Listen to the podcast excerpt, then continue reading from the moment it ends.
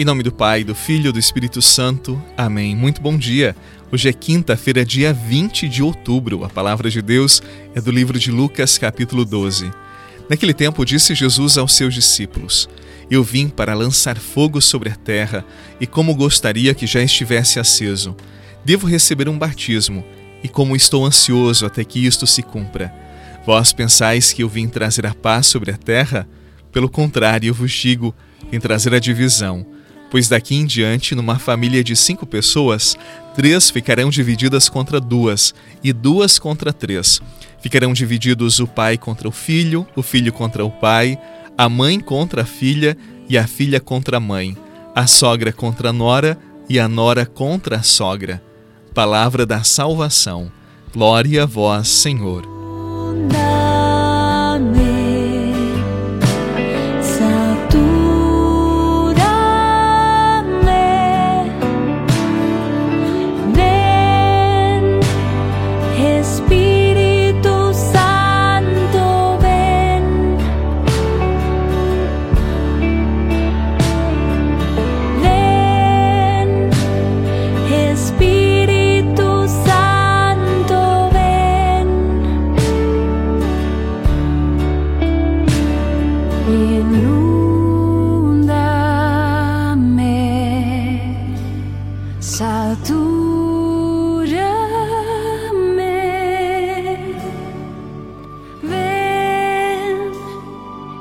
Espíritu Santo, ven.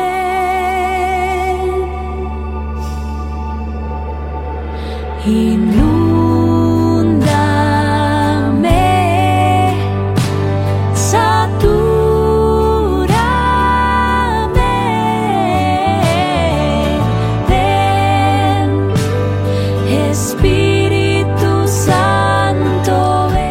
Esta é uma das páginas mais difíceis de compreendermos nos evangelhos. Sempre que pensamos em Jesus, nós pensamos nele como o príncipe da paz, aquele que nos convida à reconciliação, ao perdão, aquele que nos convida a superarmos as divisões e sermos irmãos.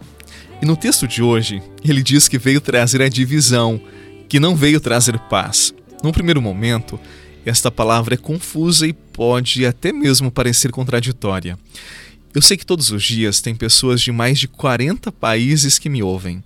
Alguns vivem em países de minoria cristã, como vocês que me ouvem aí dos Emirados Árabes Unidos, do Japão, do Marrocos. Mas a grande maioria eu sei que são de países cristãos. E com todo respeito, não é difícil dizer que se é cristão num país de maioria cristã. Qualquer um pode ser cristão, mesmo não praticando a fé, mesmo não indo à igreja. Mas no tempo de Jesus não era assim. Ser cristão era ser um outro Cristo. Era uma decisão importantíssima que a pessoa fazia na sua vida. E aos poucos a pessoa procurava se parecer em tudo com Jesus. Afinal, ser cristão é ter os traços da vida de Jesus em si. E quando alguém numa família de pagãos descobria o evangelho, entendia então o jeito de viver de Jesus. E esta pessoa não desejava viver como antes. Ela não poderia voltar atrás em nada, pois havia feito a mais importante descoberta da sua vida, o Evangelho. E por isso, se fosse necessário, ela rompia com o modo de viver do seu pai, da sua mãe, dos seus irmãos, dos seus parentes, para poder viver o Evangelho, mesmo que esta pessoa nunca mais fosse compreendida no seu contexto familiar. Entre os primeiros cristãos, era assim, nós temos certeza, e para eles, ou você era de Cristo e vivia com autenticidade a palavra e buscava em tudo a santidade, ou você não era nada. É o tal do quente ou frio, morno eu vomito, que está escrito no livro do Apocalipse.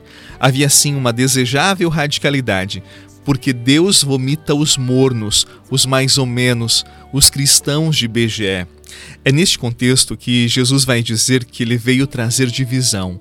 Ou você se decide verdadeiramente por ele e rompe com tudo que não é de Deus, ou não será verdadeiramente cristão. Portanto, Jesus veio sim trazer este tipo de divisão entre aqueles que rompem com o mundo por terem descoberto o seu projeto de vida, por confiarem em Sua palavra, e aqueles que são indiferentes ou mornos e não se entregam a Deus os tais cristãos de BGE. Queremos ser cristãos autênticos. A salvação será sempre graça de Deus e não merecimento humano. Mas nós podemos e devemos cooperar com a graça de Deus que quer agir em nós. Então, nos decidamos por Jesus. Nele há um caminho seguro de vida a ser trilhado. Que Ele abençoe o seu dia, a sua jornada. Que Jesus abençoe os seus propósitos. Em nome do Pai, do Filho e do Espírito Santo. Amém. Um abraço e até amanhã.